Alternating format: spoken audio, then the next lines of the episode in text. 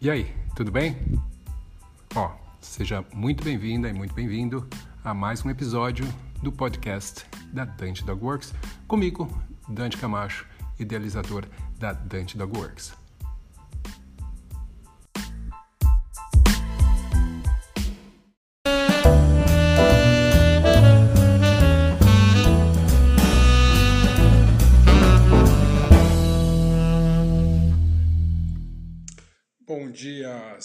Condicionados, tudo bem? Hoje a gente está aqui para mais um Cão com Sono, sejam muito bem-vindos.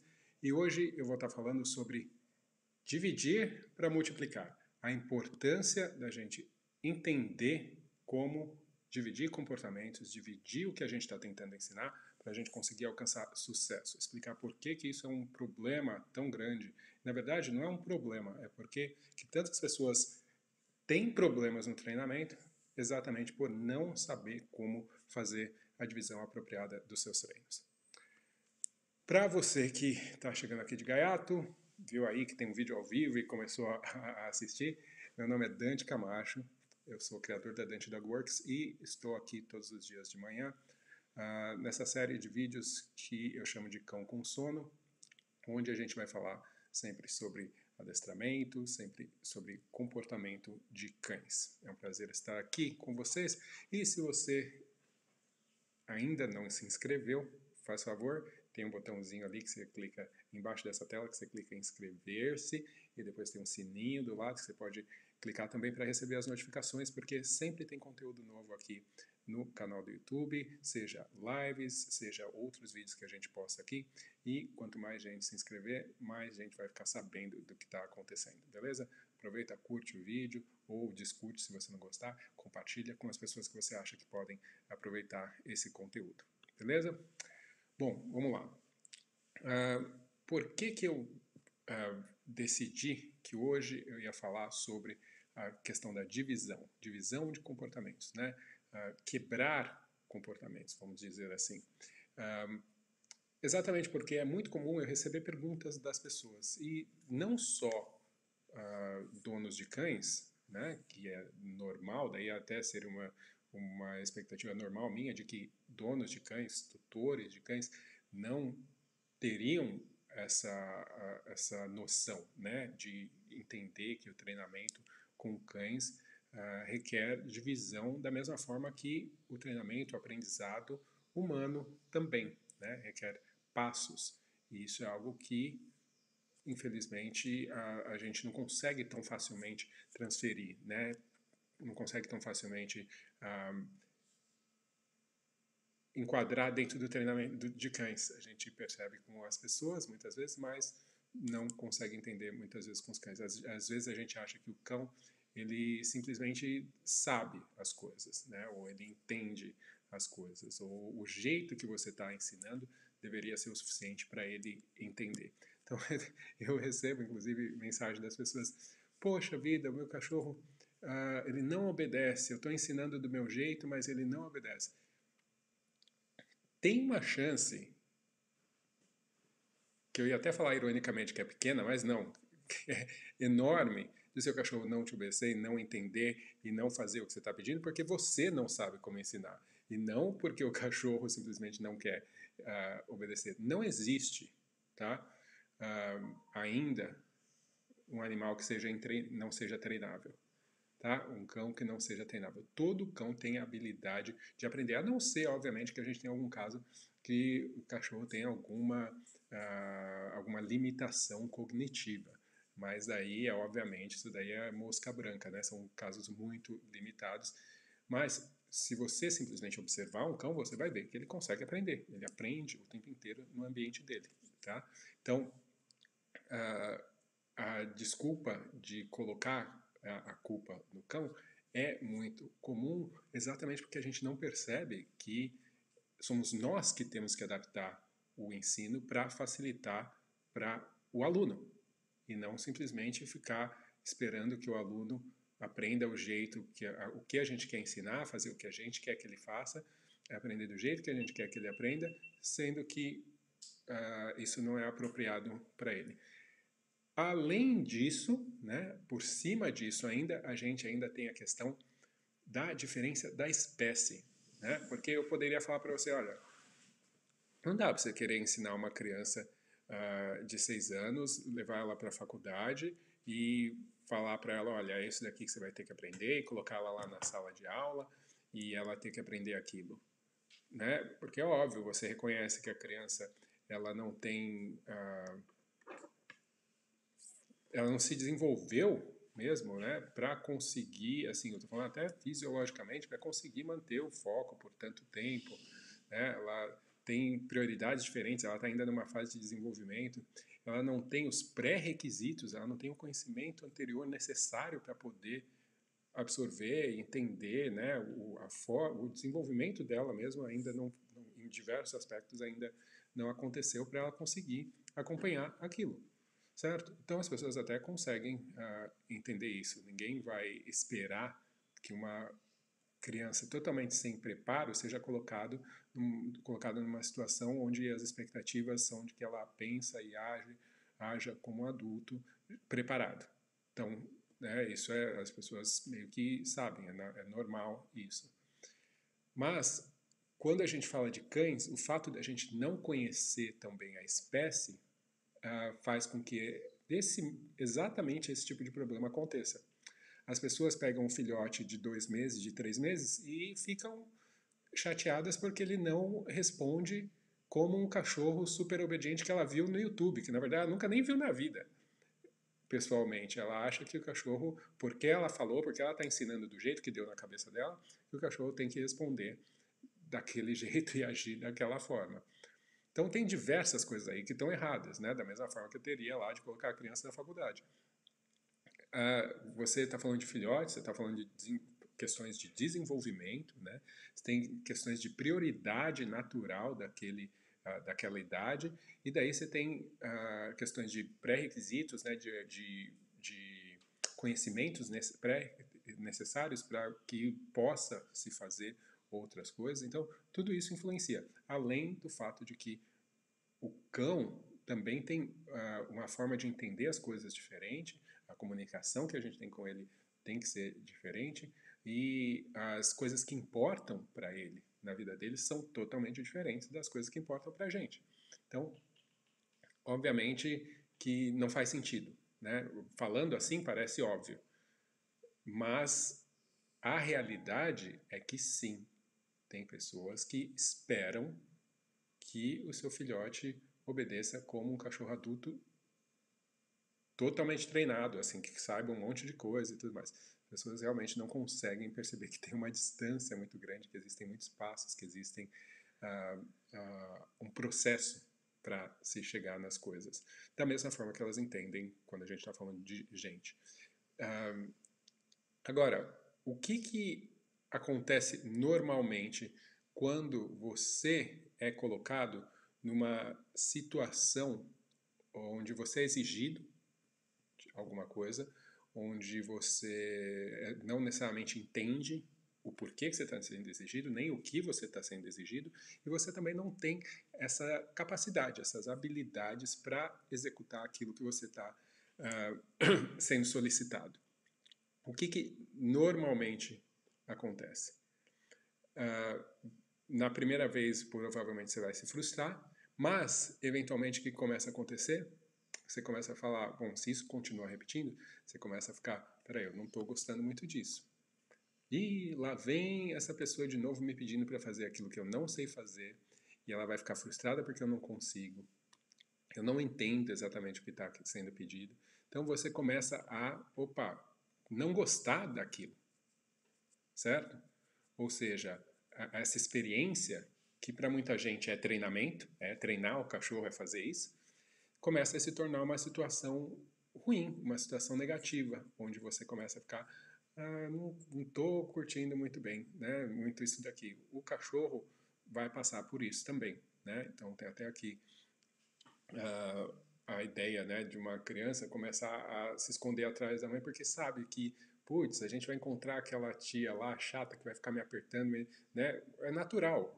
Se um evento é desagradável, ele é confuso, ele é um, algo que você não sente que tem controle, você naturalmente, se ele acontece com certa frequência, você começa a querer evitá-lo. Então, qualquer sinal de que aquilo possa acontecer, você começa hum, né, a, a já emocionalmente se sentir. Às vezes você pode evitar a situação, mas às vezes você não pode. Então você já vai entrar naquilo emocionalmente já chateado, já abalado, não querendo realmente, tentando ao máximo possível evitar. E isso acontece bastante dentro do treinamento. Um, e pior ainda, quando todas essas exigências ocorrem e há punições ainda um, físicas ou, ou, punições que geram medo, né? coisas que, que vão afetar o cachorro de uma forma muito negativa uh, e que o cão não tem como escapar daquilo, não tem como evitar aquilo. Então você ainda, é pior ainda, já é ruim, né? Ensinar sem dividir as coisas, sem quebrar as coisas. Mas você ensinar sem quebrar e ainda usar punição durante esse processo, né, uh, como parte do processo de ensinar, daí é pior ainda. E daí é realmente o que acontece, né? Como eu já vi diversas vezes pessoas, ah, o adestrador chega, o cachorro vai embora, ou ele se esconde. Ah, ou o adestrador chega, ou quando eu mostro a coleira, o cachorro me avança rosna ou, ou late ou, ou tenta morder, né? Então, óbvio, o cachorro não é só o fato de ser uma situação desagradável, mas também tem o fato de durante essa situação o cachorro não ter controle, não entender como que ele pode navegar dentro desse processo de forma a fazer com que ele seja mais fácil, né? que tenha menos punições, que seja mais prazeroso. Então, realmente está envolvido uma série de questões de falta de compreensão. Mas, voltando aqui, vamos seguir para a questão de, de, dessa divisão né, que tem que haver, que a gente tem que planejar dentro do treinamento. Fiz aqui minhas uh, anotações para conseguir seguir aqui uh, tudo e não perder nada para falar com vocês. Quando eu falo de aprendizado, eu estou falando de aprendizado no geral, mas obviamente eu dou exemplos de aprendizado geral, mas falando também de outras espécies, como a espécie humana, mas é óbvio que a gente está tentando focar na questão canina. Então, quando a gente fala da questão canina, ainda tem o, o diferencial né, de ser uma espécie diferente. Então, isso implica, em, se você quer ensinar um animal, você tem que se dispor a conhecer o que, que é aquela, aquele animal, o que, que é aquela espécie, o que, que é normal para ele, o que, ele valoriza, o que, que ele não valoriza. E quando eu falo valorizar, não é só as coisas que ele gosta, eu estou falando também as coisas que para ele são importantes no sentido que ele precisa ou também que ele não gosta, tá? Então ele vai valorizar diversas coisas e conhecer isso é muito importante se você pensa realmente em treinar, ensinar cães de uma forma apropriada. Então você tem que lembrar que todo aprendizado ele tem fases, certo? A gente pode pensar em aprendizado no geral, em, em aquisição de de comportamentos né, e de aprendizado deles e, eventualmente, de domínio desses comportamentos para conseguir executá-los. Então, você pode pensar em fases diferentes, fase de aquisição, fase de é, memorização, de, de, de fluência, de generalização e tudo mais. Mas não é bem isso que eu estou uh, querendo uh, chegar aqui. Estou falando mesmo na, na hora de ensinar, de mostrar inicialmente para o animal o que está sendo buscado dele, uh, da gente fazer isso de uma forma mais simples, da gente fazer isso de uma forma sequenciada, ou seja, que faça sentido né, dentro desse processo, e que eu reconheça que cada fase dessa sequência requer que o cão tenha uma habilidade anterior para ele conseguir fazer aquilo, certo? Então, se eu vou exigir algo, eu tenho que me certificar que o cão já tem conhecimento suficiente para começar a aprender esse algo. Não vou exigir que uma criança escreva uma palavra se ela não sabe ainda as letras. Né? Que ela escreva uma frase se ela não sabe o que, que como escrever uma palavra. Né? Tem diversos, diversos elementos aí que, que vão sendo ensinados gradativamente, passo por passo, passo, por passo e, a, e essa, um, essa, esse exemplo né, de escrever realmente é um exemplo bem óbvio. Né? A gente pode chegar a escrever livros, obras literárias né, incríveis, imensas, que daí e você tudo tem que começar com saber como pegar numa caneta ou num lápis. Né? Esse é o primeiro passo. E muita gente com os cães não percebe isso, né? Tem a expectativa de que você vai escrever e, e, e não e simplesmente porque eu te dei uma caneta. Então, uh, reconhecer isso. Quando eu falo, vou dar uma outra, um outro exemplo aqui. Vamos supor, correr, uma pessoa correr.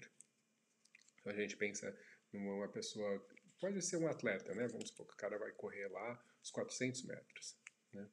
Então, o que, que significa isso? Se você pega um ser que já está pronto para correr ou para começar o treinamento de correr, você acaba não reconhecendo que ele passou por um monte de fases anteriores para ele conseguir chegar naquele ponto onde ele está pronto para começar a fazer o treinamento físico, né? De, de, aumento de força, de velocidade, de condicionamento e tal. Por quê? Antes disso, essa pessoa que aprendeu a correr, ela aprendeu a andar rápido, ela aprendeu a andar normal, ela aprendeu a ficar parada em pé, ela aprendeu a ficar parada em pé se apoiando em alguma coisa. Né?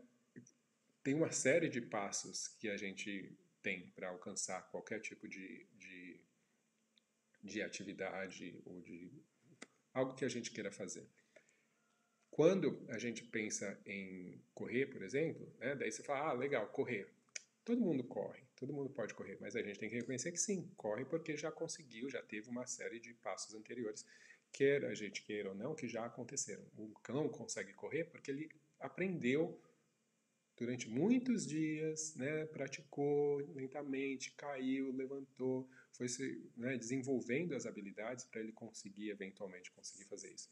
E daí depois disso, depois que você chega numa habilidade geral, né, como por exemplo correr, daí você pode ainda, obviamente, fazer com que isso seja mais específico, correr mais rápido, desenvolver técnicas não sei o que para otimizar, né, daí entra naquele âmbito do atleta. Isso pode também acontecer com qualquer uh, tipo de, de comportamento que a gente pensa com os cães. Você pode falar de um, de um aprender, algo geral e depois você pode falar aprender algo em alto nível. E daí ontem mesmo a gente fez uma live sobre obediência competitiva, onde a gente falava exatamente isso, né? Sentar pode ser sentar, mas pode ser sentar de tantas maneiras diferentes, né?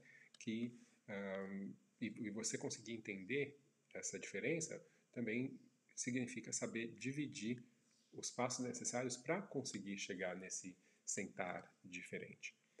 Um, quando a gente pensa em ensinar comportamentos e dividir, eu também gostaria de deixar claro que isso serve da mesma forma para quando a gente está falando de um, trabalhar uh, não só comportamentos, vamos supor, que você ensina e coloca sob comando, né? então vamos supor, você ensinar o cachorro a ir para a casinha dele, ou você ensinar o cachorro a ficar, né? não só isso, mas também um, quando você está trabalhando, por exemplo, situações onde você tem que tentar modificar uma uh, emoção do cão, forma que um cão percebe alguma coisa. Isso também é feito de forma gradativa, passo a passo, de forma planejada. Então, vamos dar um exemplo aqui uh, desse tipo de coisa, né? Uma questão de emoção. Então vamos supor que você está tentando escovar o seu cachorro e o cachorro não gosta, né? Ele foge ou ele morde. Isso é a mesma coisa, você vai pensar da mesma forma você pensa em cortar a unha de um cão, por exemplo. Mesma coisa, né? Uh, o cachorro não deixa você pegar a pata, ou grita, ou tenta morder, o que quer que seja, né? São uh, comportamentos naturais de um cão que não está contente com uma determinada situação. Então as pessoas pensam, bom, eu quero que ele deixe escovar.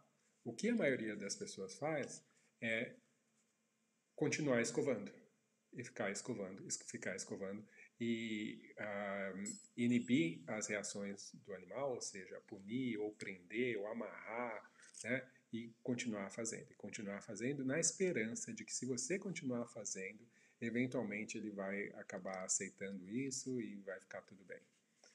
O que, obviamente, em muitos casos não é o que acontece. Pode acontecer sim, uh, dependendo do temperamento do cão, dependendo do quão uh, das associações que ele já fez com aquilo, do quão negativas elas já são.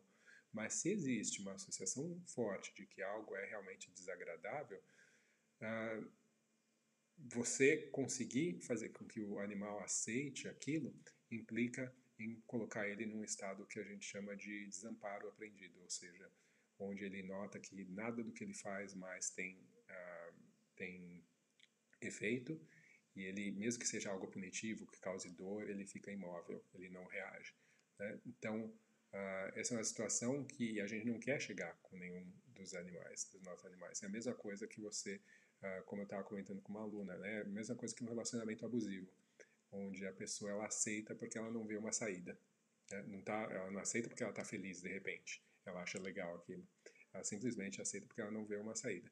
Só que que, que começa a acontecer? Como esses, essas intervenções elas são ah, periódicas, mas não necessariamente todos os dias e tudo mais, mas elas, e elas não são contínuas, o que, que acontece? O animal começa a perceber os sinais de que essa intervenção vai acontecer. Qualquer sinal que diga, ah, vamos escovar, ou ah, vamos cortar a unha. Normalmente vai ser o quê? Na hora que pega a escova, na hora que pega, pega o negócio de cortar a unha e tudo mais, e o, o bicho já, pum, já fica né, já entra na defensiva, tentando escapar, tentando se defender, se proteger daquilo que ele vê, obviamente, como uma coisa muito ruim. Então, uh, a maior parte das pessoas vai tentar continuar fazendo aquilo que já não está dando certo, na esperança de que, eventualmente, aquilo passe a ser normal para o bicho. Tá? Infelizmente. Um, o que, como eu mencionei, às vezes acontece na relação entre as pessoas mesmo. Tá? Mas normalmente é quando a pessoa que está do lado, uh, que está se ferrando na situação, né? que está sofrendo na situação, quando ela não tem outras alternativas, quando ela não vê nada do que ela faz funciona. Então, uh, no caso dos cães, entretanto, a maioria dos cães percebe que tem uma coisa que eles podem fazer que funciona, que é reagir agressivamente. E daí, óbvio, se isso funcionou uma vez, eles vão tentar essa estratégia, porque eles vão tentar de alguma forma se livrar daquela situação, se defender daquilo. Então, um, como que a gente pode pensar em questão de dividir, né? Por que, que eu quis entrar nessa, nisso? Porque exatamente, a maioria das vezes quando se fala em dividir comportamentos, pensa assim, ah, que coisas que eu vou ensinar, e truques e tudo mais, mas não, isso tem a ver também com questões comportamentais como essa. Então, eu tenho que Uh, e daí eu vou falar depois também de outros, outros uh, comportamentos, como comportamentos que a gente ensina, de obediência e tudo mais. Mas uh, eu tenho que estudar o comportamento. Né? eu tenho que analisar o que está acontecendo, a situação nesse caso, o contexto nesse caso. Todos os elementos que estão envolvidos aí. E daí eu tenho, tenho algumas coisas que eu tenho que pensar. eu tenho que pensar no que eu quero realmente ensinar, o que é o que eu estou tentando fazer e qual é, como é a, a, fisicamente a aparência daquilo que eu quero que aconteça. Né? Como é que eu posso, se eu tivesse passar um filme na minha frente, do que, que seria o momento ideal de escovação do meu cachorro, o momento ideal de cortar a unha do meu cachorro, o que, que seria isso? Né? Lembrem sempre que é muito mais fácil você ter a colaboração de uma pessoa ou de um cão se o que quer que vocês estejam fazendo seja algo positivo, algo que traga benefício, traga alegria, traga bem-estar, faça a pessoa ou cão se sentir bem naquela situação. Então, partindo desse pressuposto, a gente vai tentar uh, também imaginar essa situação sendo também uma situação não só que as coisas aconteçam exatamente do jeito que eu gostaria, mas que eu também veja e perceba que o cão está gostando daquilo, que ele está se sentindo bem com aquilo. Então, quando a gente pensa em mudança de comportamento, a coisa fica ainda mais complicada, né? Porque as pessoas, uh, aí você já tem um histórico ruim, e daí você tem que mudar isso, tal, criar um histórico novo, e daí o processo pode ser ainda mais lento, você ainda precisa dividir em mais passos ainda. Mas, vamos supor que eu estou falando em escovação, vamos supor que eu estou falando em, em cortar a unha, e eu estou iniciando esse processo. Em vez de eu ir expor esse animal à situação e quando eu falo de escovação é porque tem muito cachorro que fica com nó e tudo mais, então acaba doendo, então são experiências negativas. Mas colocar o cão, expor ele a essa situação que para ele, ele ainda não está preparado, lembra de você pegar a, a criança e colocar na faculdade? ela não tem os pré-requisitos, ela não entende aquilo, ela não sabe o que, que ela tem que fazer ali. Né? Ela não tem também um histórico positivo que prepara ela para aquela situação. Então, com o cão é a mesma coisa. Eu tenho que olhar, peraí, o que, que é exigido desse animal? É exigido que ele fique parado, é exigido que ele seja manuseado, né, que eu possa segurar a pata dele, que eu possa colocar, uh, contê-lo fisicamente. É, é, na verdade, o manuseio, no geral, né, se você está falando de escovação, que ele permita que seja tocado no corpo inteiro. Uh, é importante que ele esteja familiarizado com os equipamentos que vão ser usados, né, e ele veja isso de uma forma uh, positiva, de preferência. É importante que o tipo de sensação que ele vai ter na situação seja algo que também ele já tenha uh, experimentado antes.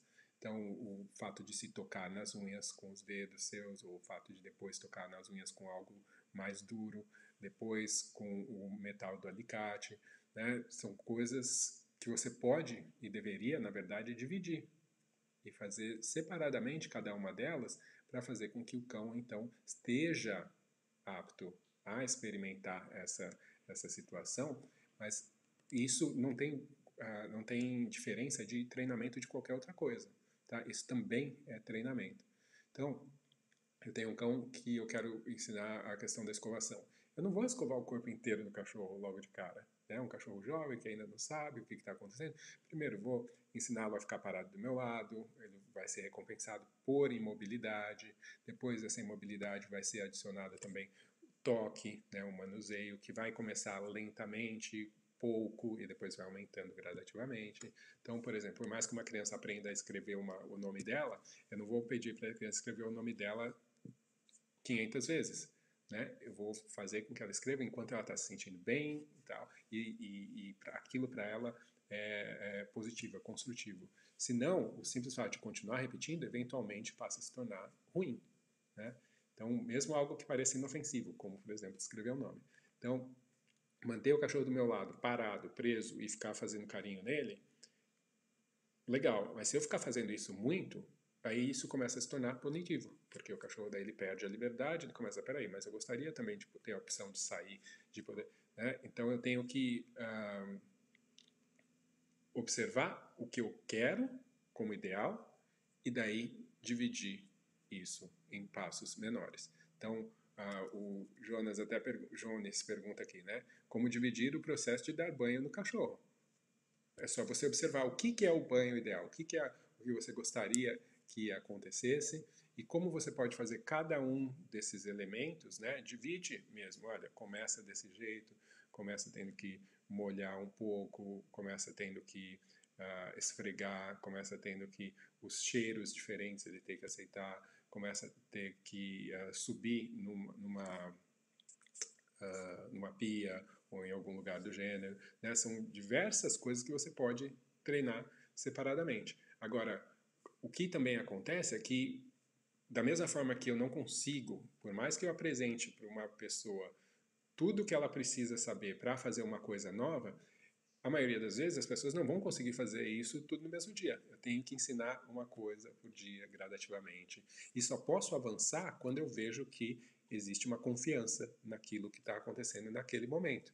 Que o animal, a pessoa, no caso também, já ah, entende o que é esperado dela naquela situação, ela já gosta, ela já é recompensado bastante.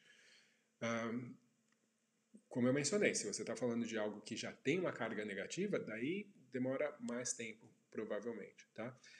Outra coisa que a gente tem que lembrar, quando a gente fala de cães, a gente tem que lembrar que é uma espécie diferente. Por que, que cachorro tem tanta dificuldade com cortar unha? Não é só porque dói, porque pode doer, né? Mas é uma sensação esquisita e tudo mais. Mas porque uma das coisas que as, que as pessoas têm que fazer é segurar a pata do cachorro, né? Segurar, prender um dos, um dos uh, uma das patas do cachorro, que é um dos membros mais importantes para quê? Para o cachorro conseguir se sentir seguro, para ele ter estabilidade, para ele conseguir sair daquela situação se ele precisar. Se você vai lá e segura a pata de um cachorro, é normal que o cachorro vá tentar soltar. Você pode pegar qualquer filhote e fazer isso. Tá? Então, uh, a gente tem que entender o que é um cachorro para saber, peraí, então vamos ensinar ele que Isso é algo que, tudo bem, é bacana. Quando a gente fala, por exemplo, de banho, como tinha mencionado, tem muitos cães que não têm, não gostam de água, não tem uma, uma naturalmente um, um, uma tendência a se sentir bem com água. Então, é algo que você tem que fazer gradativamente. Né? Você pode começar com um piso molhado, fazendo coisas divertidas ali. Você pode começar de repente com ah, o pano molhado e passando lentamente no cachorro, ou com a mão molhada, passando no rosto do cachorro, o que quer que seja, né? Você vai ah, aumentando isso. Ah, você pode misturar com a ideia de de manuseio e carinho, né? Se você consegue fazer isso ser agradável e depois juntar isso com o fato de estar molhado, tá? Agora, a gente tem que lembrar que, além de cada indivíduo ter suas preferências, a gente tem coisas que são de cães, né? Por exemplo, uh, muita gente tem problema com o cachorro tomando banho, mas não é por conta do banho, né? Uh, em si, da água em si. É porque depois esse cachorro vai ter que ser secado, escovado e tudo mais. E isso, para a maioria dos cães, é algo que é um absurdo, é uma puta de uma, uh, uma invasão, né? De um, de um, uma, é uma uma intervenção muito agressiva. Se a gente pensa, por quê? Você pensa em cachorro, que uma, um dos sentidos do cachorro que é muito mais aguçado que o nosso é o, a audição. E daí a gente pega e coloca o bicho numa sala quente, com um monte de barulho o tempo inteiro, com um vento soprando que ele não consegue entender de onde vem aquilo, super forte, que se você pega um soprador, você coloca em você, você vê que realmente é forte. E né, quente, que é algo que provavelmente nunca sentiu ó, daquele jeito. Um barulho de motor super alto, né, que em muitos lugares as pessoas têm que colocar protetor de ouvido. Imagina a gente, imagina o cachorro. Né, e, e o cachorro muitas vezes tem que passar por isso. É óbvio que muito cachorro vai falar: Meu, isso daqui é o inferno. Né? Agora, o que, que acontece? Muitos cães entram naquele processo de desamparo onde eles acabam aceitando porque o cara que está lá dando banho, né, que muitas vezes não é o dono do cão, e daí, ou seja, daí tem outro fato, né, o cachorro é um animal social, ele tem o grupo social dele, daí chega um estranho que ele não conhece necessariamente e vai lá e, e manuseia, manipula ele daquele jeito e o cachorro fica, né, mais, uma, mais um fator aí que faz com que isso não seja uma coisa legal. Agora, muitos, muitos profissionais dessa área aprendem como limitar o animal, né? fazer com que o cão se sinta tão preso e tão vulnerável e tão sem alternativas que o cão simplesmente entra naquele estado de desamparo. Beleza, faz tudo aí o mais rápido possível que eu quero sair daqui. Isso, obviamente, não é uma coisa agradável, não é uma coisa positiva. Existem cães que podem aprender a gostar disso e que até gostam de entrar né, num pet shop, por exemplo, mas é muito raro, são muito poucos. Tá? Então, o que eu aconselho, se alguém está tentando, por exemplo, dar banho no cachorro, dividir esse processo, mas começar num lugar que é confortável, que o cachorro conhece, em casa, na maioria das vezes. Né? Então, é, é, só uma questão de você uh, pensar também na perspectiva do animal uh, e, e, ver como que ele está sentindo tudo aquilo e dividir o máximo possível os elementos daquilo que você está tentando ensinar. Aí, as pessoas ah, e um comportamento como, por exemplo, andar na guia, né? Que é muito comum. O que, que as pessoas fazem? Todo mundo vai lá, compra uma guia, põe no cachorro e sai para passear. Né? E tem a expectativa de que se eu continuar passeando, passeando, passeando, passeando, passeando, eventualmente ele vai passear do jeito que eu quero, que está na minha cabeça. Né? Então, sem ter nenhum tipo de preparação. Então, óbvio que isso vai, vai gerar problemas, né? vai gerar uh, desencontro aí de expectativas. A gente, como eu falei, lembrando na perspectiva do animal, o que, que é importante para ele, quando o animal sai na rua, é importante que ele investigue, isso é o que o cachorro faz. Se o cachorro estiver solto, ele não vai, a não ser que seja um cachorro muito inseguro, um cachorro uh, que sai na rua a primeira vez, ele, ele vai investigar. Ele, vai, ele não vai ficar colado do seu lado. Né? Ele vai investigar, vai se afastar, ele tem que sentir o cheiro das coisas para ele se sentir seguro até. Né? Então, é normal. Só que o que acontece? A gente quer que o cachorro fique colado na gente, né? ou pertinho da gente. A gente quer que o cachorro tenha uh, um, um pedaço de fita no pescoço dele que limite ele, né? ou seja, uma coleira, uh, ou uma peitoral, o que quer que seja. Muitas vezes as pessoas usam enforcador ou uh, colar de garra, o que quer que seja, que inclusive gera um desconforto, né? e a gente limita o espaço de distância que esse cachorro tem que, que tem para uh, ah, se mover, sem nunca ter explicado para ele por que disso. E, e, o que, que isso significa e qual a outra opção que ele tem. Né? A gente simplesmente faz e espera que eventualmente. E quando o cachorro não, não anda do jeito que a gente está esperando na nossa cabeça, olha só como é injusto isso. É dentro da nossa cabeça a gente está esperando isso. E a gente uh, fica frustrado e pune. Tá? Então, o que, que faz a frustração das pessoas? Ou faz com que elas não passeiem mais, ou faz que se elas têm condições, ou se elas uh, se sentem uh, aptas a isso, que elas punam cada vez mais. Tá? Elas ficam bravas, elas ficam com raiva, elas ficam quando há frustração. Agora, o que, que você acha que acontece com um cão quando ele está uh, puxando, tentando fazer o que é natural para ele, que é se afastar, investigar o meio? O que, que você acha que acontece quando ele é impedido disso? Obviamente que ele fica frustrado também. Então, daí resulta uma série de outras coisas que podem ser problemáticas, né? como problemas de insegurança, problemas de uh, reatividade, problemas às vezes de agressividade, né? então latidos e tudo mais. É normal que vai isso acontecer. Né? Não tem como uh, achar que isso é, é, problema do cachorro. Agora, o que, que seria dividir o andar na guia com o cachorro? Exatamente, apresentar para o animal todos os elementos, o que, é uma coleira, o que, que é uma guia, o que, que é estar perto de você, quando você está parado. Depois estar, caminhar ao seu lado enquanto você caminha um pouquinho, né? Uh, mostrar para ele a diferença entre estar na guia e não estar na guia. Então, quando se está na guia, muitas recompensas são são dadas aqui do lado e quando não se está na guia, menos recompensas são dadas porque há o afastamento. Então, você, tudo isso são passos muito básicos, né, que ajudam o cão a entender o que, que isso significa, o fato de estar na guia com você. E uma vez eu tendo essa, essa base, daí eu vou começar a.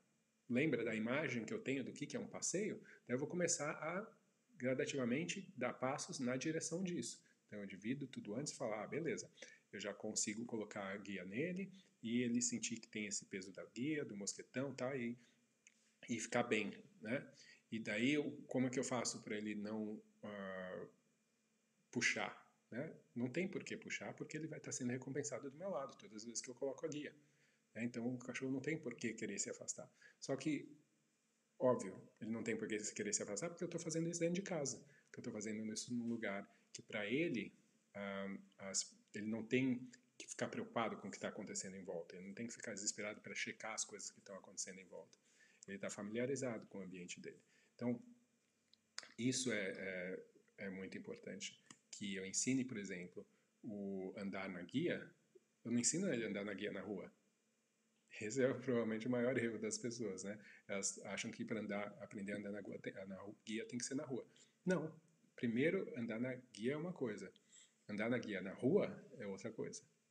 Tá? Então, uh, e daí as pessoas falam, ah, poxa vida, Dante, mas e aí o cachorro não vai sair até ele aprender a andar na guia? Ou sim, ou ele vai andar na rua solto, ou então, a outra opção que eu acho que é a melhor, é ele ter um equipamento diferenciado. Ou seja, vamos supor que na, de início ele anda de peitoral na rua e treinamento de guia vai ser uh, quando ele estiver de coleira ou algum outro tipo de equipamento, né? para que ele consiga diferenciar uma coisa da outra. Tá? Mas não dá para a gente uh, ter expectativa de que o bicho vai conseguir, que todos os bichos vão conseguir focar em você e tudo mais, quando você coloca ele para aprender na situação mais complicada, mais uh, com o maior número de distrações possível. Né? E, e especialmente limitar a movimentação, limitar o acesso dele ao meio. Então é só a gente prestar atenção, daí volta aquela questão da espécie, né? Que, que a espécie faz naturalmente? Né? Então, é óbvio, se a gente não está permitindo, vai ter um conflito. Então, eu tenho que pensar passo a passo, o que, que é um passeio correto? Quais são os elementos? Não é o estar passeando, mas antes mesmo de estar passeando, O que, que o meu cachorro precisa entender? Ele precisa ter entendido. Quer estar do meu lado? É o que é esperado dele? Beleza, então eu tenho que treinar isso.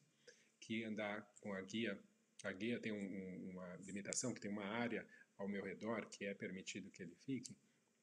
Beleza, aí dentro dessa área vai estar tá, uh, tudo bem. Que quando ele puxa, o passeio não, não continua, então é isso que ele vai ter que aprender. Mas, obviamente, passo a passo dentro uh, de casa. Que quando eu me movo, ele segue. Se ele sente pressão na guia, ele cede. Né? São todas coisinhas pequenas que eu tenho que, e, que ensinar e daí, eventualmente, tudo isso se junta. Tá? Isso que é o legal. Quando você divide, você divide para eventualmente se juntar. Você divide para multiplicar, que eu tinha falado no começo. Um,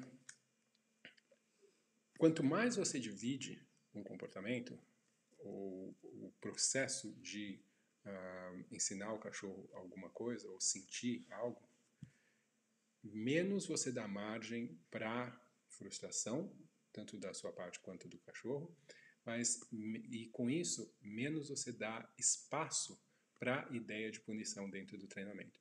Só que essa divisão requer planejamento. Essa semana mesmo, terça-feira, eu estava falando com o Sargento Amorim na nossa live uh, aqui no YouTube mesmo, onde a gente fala exatamente sobre planejamento. Os cães lá de busca e resgate, onde punição não faz parte do processo. São cães treinados em alto nível, onde punição não faz parte do protocolo de treinamento. Exatamente porque o protocolo é tão detalhado, os passos, o passo a passo é tão definido, que faz com que não haja espaço para entrar a uh, punição. Então, existe um, um, termo em inglês que se chama errorless training or learning, que é aprendizado sem erro. O que, que é o aprendizado sem erros? Né? Porque as pessoas falam, não tem como ter aprendizado sem erro. Quando tem tentativa e erro, quando não se acerta alguma coisa, existe informação de erro, não tem como. Mas, o que se quer dizer com isso é um tipo de aprendizado que onde uh, os erros sejam tão pouco frequentes ou tão pequenos que isso não afete uh, a atitude do aluno. Né? Então, como que você faz isso? Exatamente através de uma divisão muito pequena dos elementos de do que você está tentando ensinar, para que cada passo seja tão fácil de ser alcançado, o seguinte passo seja tão fácil e o, o que o animal já, que, já aprendeu, já adquiriu, seja faça tanto sentido para o aprendizado do próximo passo, que isso faça com que uh, virtualmente, quando você está olhando, parece que não tem erro nenhum, que parece que o, o cão já sabia aquilo. E é isso que faz uma diferença grande entre quem treina cães muito bem e quem ainda está aprendendo. Quando você vê um treinador que, que treina muito bem, as pessoas vão falar: ah, esse cachorro já sabia, esse cachorro já é treinado. Queria ver você fazer isso com um cachorro louco, ou com um cachorro que não sei o que lá. Só que a pessoa não percebe que tudo o que esse treinador está fazendo exatamente leva aquele indivíduo com o qual ele está trabalhando a não precisar agir daquela forma que é considerada errada, né? a não apresentar os comportamentos que são vistos como uh, errados. Então é, é, é interessante isso, porque as pessoas parecem que se elas não conseguem ver o erro, não está tendo aprendizado. E isso é um problema sério, porque isso faz parte da nossa forma de pensar, da nossa forma de, de enxergar as coisas. E isso não ajuda nem um pouco no treinamento de cães. A gente não precisa ficar vendo o erro. É muito comum as pessoas ah, abordarem isso ou falar isso quando está falando sobre reatividade. Ah, você quer ver o cachorro reagir? Não, não preciso. O cachorro é agressivo, ah, ou age de forma agressiva em tal situação. Você quer ver ele? Não, não precisa. Se você já me falou, já me explicou, eu já sei exatamente quais os contextos, o que, que acontece. Não, eu não preciso. Eu sei o que, que é um cachorro tentar morder alguém ou outro cachorro. Então, uh, cada vez que se repete um erro, se pratica algo que vai oposto, vai para o lado oposto daquilo que você está tentando ensinar. Tá? Então, uh, e para que cada vez tenha menos a possibilidade desses erros acontecerem, mais você tem que pensar em dividir. Quando você pensa em trabalhar com modelagem comportamental usando shaping, é, ou free shaping, o pessoal também usa o termo, onde você usa marcadores, uh, uma das, a, o princípio básico é exatamente de você uh, recompensar aproximações gradativas de um objetivo. Só que esse, esse recompensar essas aproximações gradativas também é muito importante que aconteça em passos pequenos o suficiente para que o aluno se mantenha motivado e seguro durante esse processo. Se você divide em passos muito largos, você começa a criar insegurança, incerteza. Né? Existe muita dúvida. Ah, eu estou aqui, mas aí eu vou para esse lado ou para esse lado? Não. Se você faz um passo curto ou pequeno o suficiente, você vai fazer com que não tenha duas opções, que uma opção, ou que se houver duas, uma seja muito mais óbvia do que a outra. Então, essa é a diferença, esse é o treinar cães e dividir as coisas de forma apropriada. Então, isso você pode, eu dei o exemplo da modelagem, porque é algo que para muita gente é, é, mais fácil de entender, de perceber, mas isso serve para qualquer tipo de aprendizado. Tá? Então, se você está ensinando um cachorro com aprendizado guiado, por exemplo, onde você fisicamente guia ele para alguma coisa. Então, vamos supor que eu quero guiar o meu cão a ir subir no sofá, né? ou subir, sei lá, onde quer que seja. Então, eu pego ele pela guia ou pela coleira e gentilmente guio ele até o local. Eu não vou fazer isso sem antes ter ensinado ele que eu posso primeiro segurar na coleira, que isso é legal, que quando faz um pouquinho de pressão na coleira ele cede, isso é muito bacana, que de repente eu faço pressão para direções diferentes e isso também é muito legal, que a gente às vezes tem que andar né, para chegar num, num, determinado local e que eu vou guiar ele para subir num lugar bem baixinho primeiro e depois aumentar a altura. Então, eu vou, obviamente, fazendo com que o passo seguinte seja simples. Se eu for direto, ah, nunca fiz isso, pego na coleira, vou tentar guiar o cachorro para subir em algum lugar, o cachorro vai falar, epa, peraí, o que você está tentando fazer? Eu não sei o que, que é isso. Né? Óbvio, vai ficar na defensiva. Né? Então, a gente tem que uh, raciocinar durante uh, o nosso treino, mas principalmente antes, na hora de planejar o nosso treino, porque durante realmente é difícil, tá? Eu confesso que é bastante difícil. Hoje mesmo, eu estava saindo aqui com um, os meus cães fazer xixi aqui na frente de casa, e agora tem uns gatos, uns filhotes de gato aqui no condomínio, e o gato estava aqui embaixo do carro.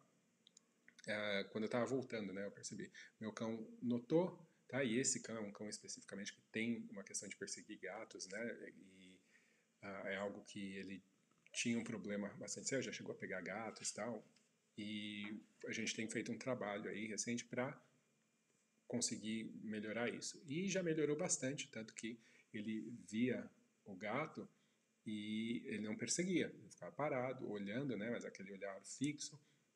E eu comecei a trabalhar com isso, recompensando os comportamentos que eu queria. Só que, na hora, se você não tem aquilo planejado, né, você não lembra de todos os detalhes que você tem que uh, prestar atenção durante esse processo. Então, por sorte, me deu um, um clique, né, e eu pensei, peraí, o que, que é o comportamento que eu estou buscando, qual a distância limite que eu sei que vai ser mais fácil para o meu cão conseguir responder. Então, eu consegui fazer as adaptações, o treinamento foi ótimo, ah, ele conseguiu ver o gato, era um gato filhote, então o gato inclusive começou a seguir a gente, então foi uma situação bem uh, diferente assim, mas que, porque eu tive que voltar e me posicionar, peraí, deixa eu olhar isso daqui por fora, né, como se fosse o, analisar tudo o que está acontecendo aqui e ver o que, que eu posso fazer de melhor para facilitar para esse cão, para que ele consiga fazer a coisa certa, e não para que ele seja exposto a uma situação onde ele vai fazer errado e daí vai praticar mais uma vez o errado, né?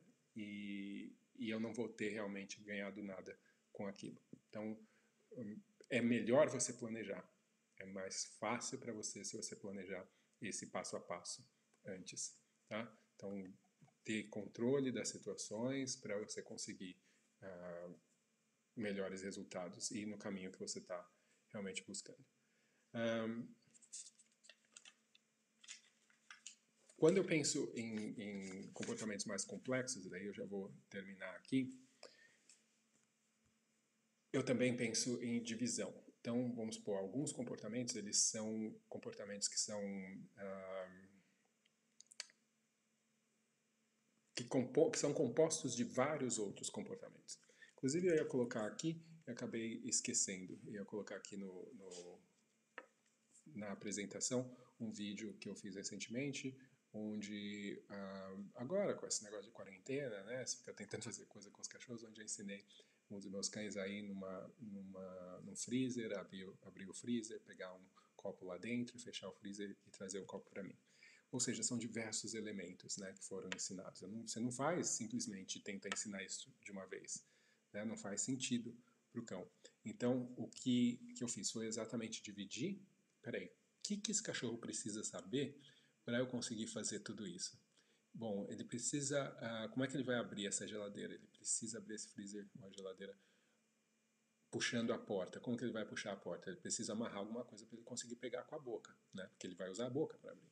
Então, tá, eu vou amarrar alguma coisa. Mas uh, eu vou já. Como é que eu sei que ele vai pegar essa coisa na boca? Bom, então eu tenho que primeiro ensinar ele a pegar alguma coisa na boca. Esse objeto ou esse, esse algo que eu amarrei de preferência. E daí eu vou ter que ensinar ele a puxar esse negócio. Esse provavelmente ele vai puxar primeiro da minha mão. Depois eu tenho que colocar ele puxando de um outro lugar, do chão.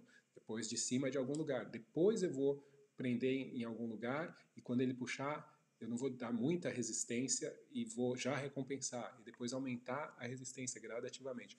Então são diversos passos que eu tinha tive que pensar para simplesmente o primeiro momento, que é ir lá e abrir o, o freezer. E daí, o meu cão no caso, ele gosta bastante de brincar de cabo de guerra. Como é que eu vou fazer para ele puxar e não ficar simplesmente puxando?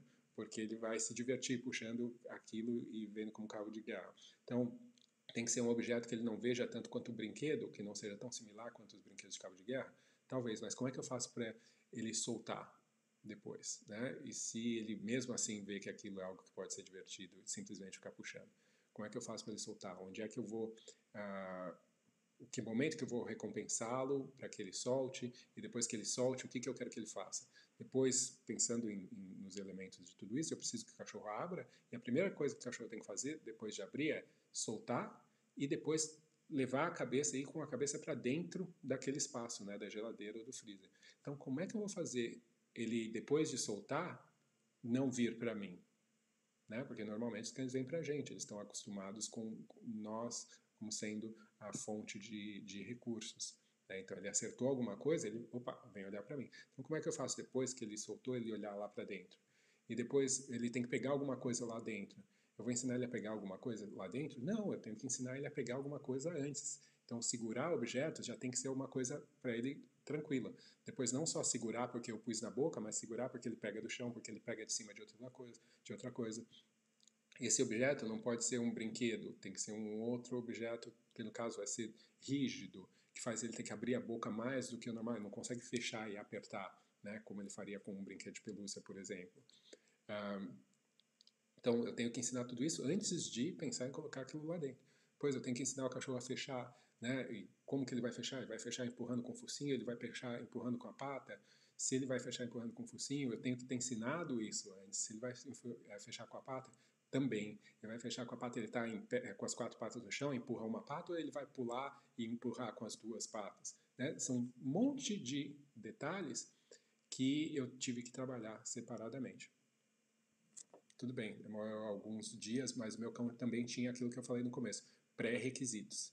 Ele já tinha alguns comportamentos que faziam com que ele conseguisse fazer outros mais facilmente. Então, ele já tinha já sabia segurar alguma coisa na boca, ou várias coisas na boca. Depois só tive que apresentar uma coisa nova.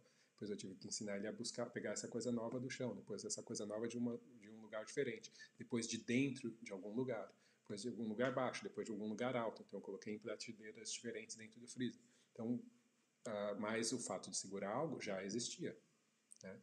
Um, outra coisa que é interessante, quanto mais você divide, mais você vai, então, ter oportunidades de recompensar o cão. Isso significa que o histórico de recompensa é muito maior. Se eu faço, por exemplo, algo em 10 passos, significa que a ah, cada um desses passos eu vou, e vamos supor que cada passo demorasse 10 repetições, tá? Então, para ensinar. Então, isso significa que eu dei o cachorro para aprender aquilo, levou uma determinada quantidade de tempo, mas ele recebeu 100 recompensas durante esse processo. Se eu baixar para 5 passos, e eu conseguir fazer a mesma coisa com 10 repetições, eu baixo para metade da quantidade de recompensas. Isso significa o quê? que o histórico de recompensas para aqueles comportamentos é menor, ou seja, eles são mais fracos. Eles não têm um histórico tão alto, então significa que eles não, ah, esses comportamentos eles são menos prováveis de acontecer ou de se manterem. Então, nesse aspecto também, quanto mais você dividir, você está construindo força para os comportamentos. Tá? Então, uh, dividir é sempre mais aconselhado do que tentar agrupar as coisas. Tá? Isso é algo que vale a pena você sempre manter aí na sua cabeça para se certificar de que uh, você não, sem perceber, acelera processos e tudo mais. Mas a maioria das vezes os cachorros vão te avisar, tá?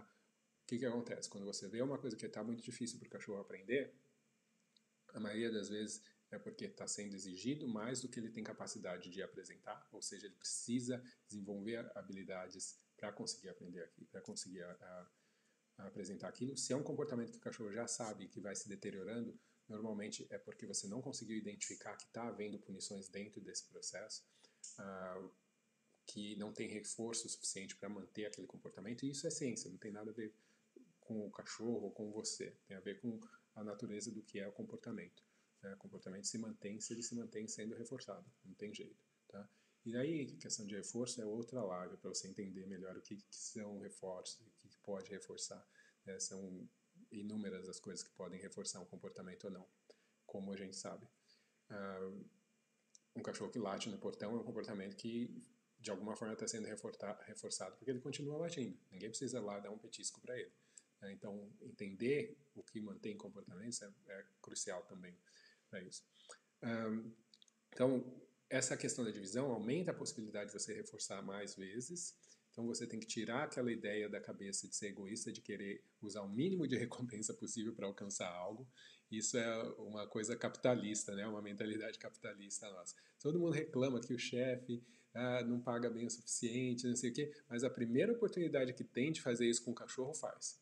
Né? E, e espera né, que ele tenha que conseguir. Que você, é, quanto melhor, mais esperto você é, menos você vai precisar usar, menos você vai precisar repetir e, me, e melhor o resultado você vai ter. Essa é a ilusão que muitas pessoas têm dentro do treinamento. Não, quanto melhor e mais esperto você for, melhor esse cão vai estar tá respondendo, mais animado, mais com mais vontade, tá? E melhor você vai ter distribuído essas, esses reforços, essas recompensas que você vai estar tá uh, apresentando para ele. Mas deixa de ser egoísta tá? durante esse processo. Um, bom, Real Caninos comenta aqui, Super Dante, informações muito boas com conteúdo claro. Obrigado, está nos ajudando bastante. Fico muito contente, Real Caninos. Eu vou agora deixá-los, tá? já faz quase uma hora que eu estou aqui falando. Esse é um assunto que eu gosto muito, né? Quando entra na questão mais técnica de treinamento, realmente é algo que é difícil para mim uh, parar de falar. E eu poderia continuar falando aqui um monte de coisas, dar muito mais exemplos de outros comportamentos e de visão de coisas, mas infelizmente a gente tem um limite também, tem outras coisas para a gente fazer. Uh, quero agradecer novamente a todos que puderam estar aqui, participaram, assistiram e comentaram e deram um joinha. Uh, lembrem que o joinha ajuda bastante. Se você já está inscrito, legal. Se você não está inscrito, se inscreve, aperta o sininho para as notificações. Compartilhe o conteúdo com as pessoas que você acha que podem se beneficiar. Se você gostou, um, ah, como eu mencionei, dá o joinha também. Se você não gostou, dá o, o joinha para baixo também. Não importa. É importante a gente uh, se comunicar, a gente expressar o que, que a gente acredita dos, desse conteúdo, dar a sua opinião é o mais uh, importante aí, beleza? Então, uh, vou ficando por aqui, grande uh, abraço a todos e a gente se vê amanhã, sexta-feira, beleza, gente? Grande abraço e até a próxima. Obrigadão.